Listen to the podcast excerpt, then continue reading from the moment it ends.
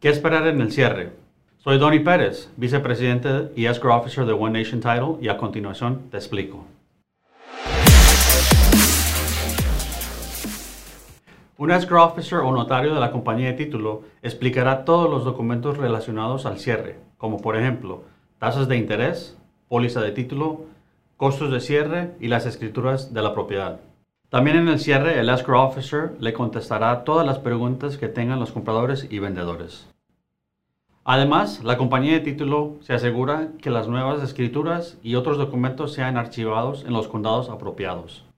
Y es muy importante que toda transacción se cierre en una compañía de título, ya que eso protege tanto al vendedor como al comprador. Síganos para más contenidos.